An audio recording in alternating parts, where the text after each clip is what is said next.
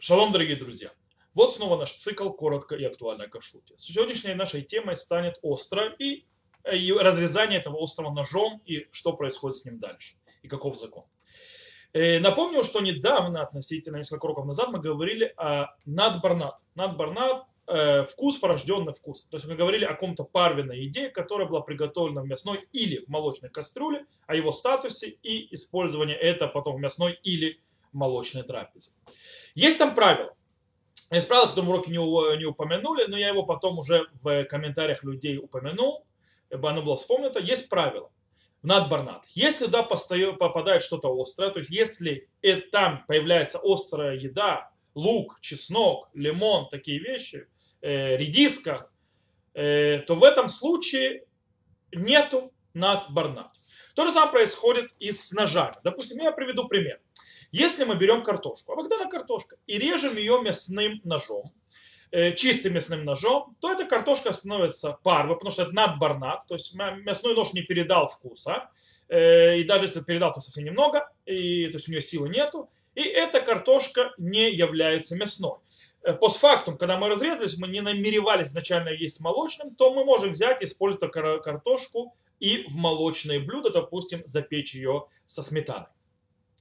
Но, но, если мы возьмем мясной нож, чистый мясной нож, и разрежем его им, точнее, разрежем им э, лук, лимон, чеснок или что-нибудь в этом роде, то уже не будет, э, нам нельзя использовать этот э, острую еду, то есть этот лук или чеснок или так далее, в молочной трапезе. Почему? Потому что в этом случае не сработало правило надбарнат. То есть порождая, вкус порожденный вкусом. То есть один подражающий другой. То есть этот лук, чеснок и так далее стали мясным. На чем это строится? По-настоящему базис этого закона в трактате Хулин, Талмуд трактате Хулин на 111 листе говорит, э, там разбирает, в принципе, Талмуд, человека, который взял э, редиску, э, или редис, то есть большую, скажем так, редиску. Цнон это редиска, ну, большая такая редиска, не помню, как называется, может быть, редька. Редька и он ее разрезал, и она острая вещь, и этот человек разрезал ее ножом. Так вот, Мара там говорит, что эта э, редька стала мясной. Э, и теперь ее нельзя использовать э, в молочной еде.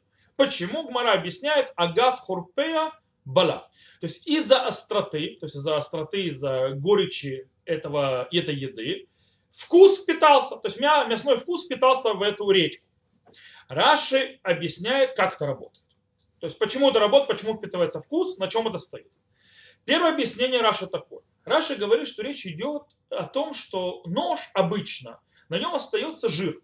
То есть, да, когда его режет мясо так или иначе, то там остается жир. Особенно раньше, скажем так, не было всех этих э, возможностей в э, э, моющих средств для того, чтобы хорошо умыть нож, на нем всегда оставался жир.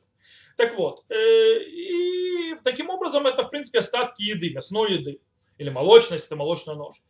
А редька – вещь острая, поэтому, э, когда мы режем э, еду, то есть порежем эту редьку этот, или лук этим ножом, на котором есть остатки жира, это остатки жира впитываются внутрь, то есть острая вещь впитывает себя, то есть она срабатывает как горячая вода, например, начинает тянуть себя от этих осадков еды внутрь себя. И она превращается таким образом в мясное. Это одно объяснение Раши. Раша приводит другое объяснение.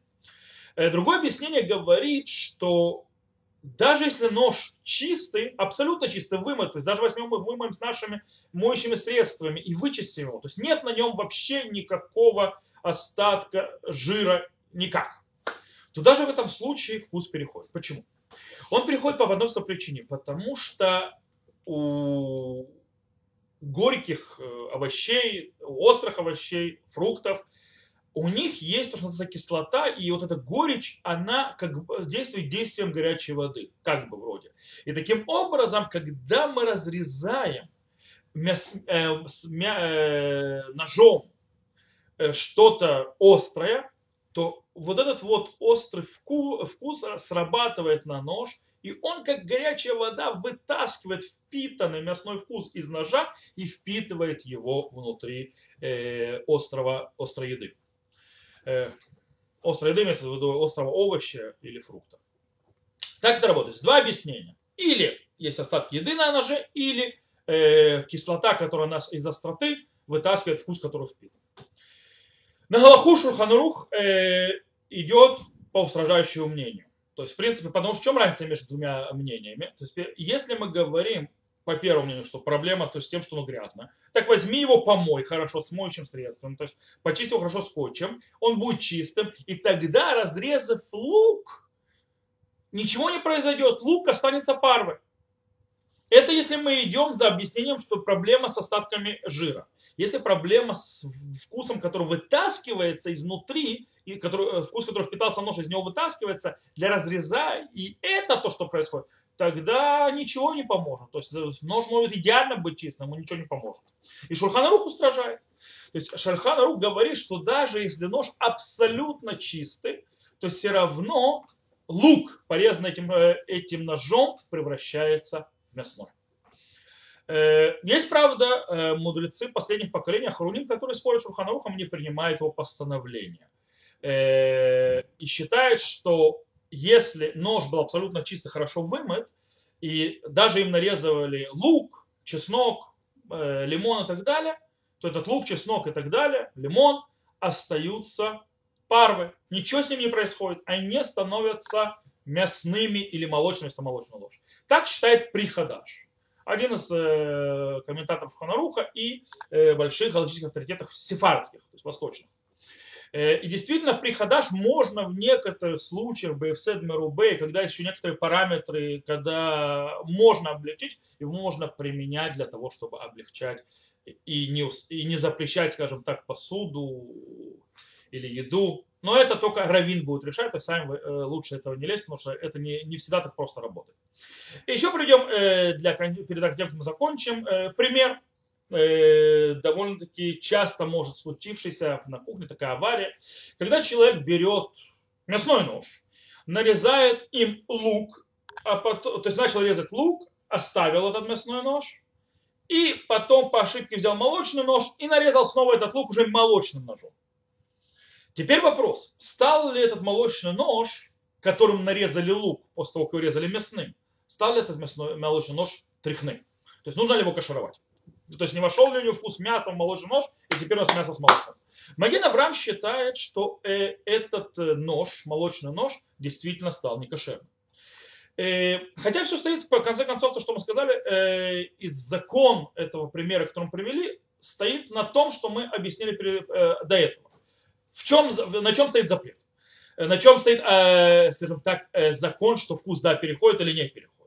Если мы идем по той системе, что вся проблема лишь в том, чтобы ножи всегда на них остаются остатки еды и так далее, то и это то, что перево, переход, из-за этого переходит вкус внутрь лука, то в этом случае, если мы хорошо-хорошо помыли нож, молочный, который, э, который мы до этого резали лук, и резали этот лук чистым ножом, то молочный нож не стал мясным, э, трефным, потому что вкус не перешел. Нож был чистым. И так считает Примагадима Хаваддат.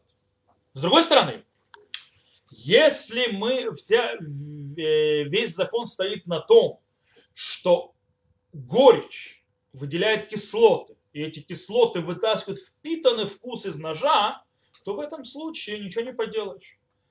Даже если идеально вымытый нож, идеально вычистый нож, после того, как он разрезал э, мясной нож, разрезал э, лук, лук стал мясным.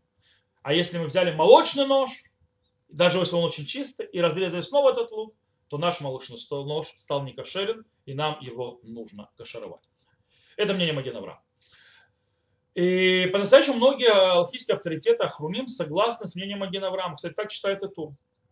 И установили на Галаху, как именно это мнение устражающее. Снова, в некоторых случаях мы будем полагаться на, малой, э, на облегчающее мнение, но это когда у нас есть, скажем так, постфактум ситуация, когда и в седме рубе, то есть большая потеря и так далее, и это снова решает у короля. Кстати, у этого закона, то, что мы объяснили с э, острым, с ножом и так далее, есть очень-очень-очень много последствий. Например, блендер. Если вы берете блендер и сделали в нем, э, скажем так, э, холодное мясо, нарубили его, а ножи его были чистые, то блендер не стал вашим мясным, он остался парвы, как и был. Но если вы в это мясо для фарша добавили лука, то ваши ножи, которые внизу, которые рубили это мясо, даже если они были очень чистыми, изначально, то есть не постфактум, бифсет марубе и так далее, стали мясными. Теперь ваш блендер весь мясной. Его можно использовать только для мяса. То, на этом все. Надеюсь, что было понятно и полезно. И до новых встреч. Увидимся.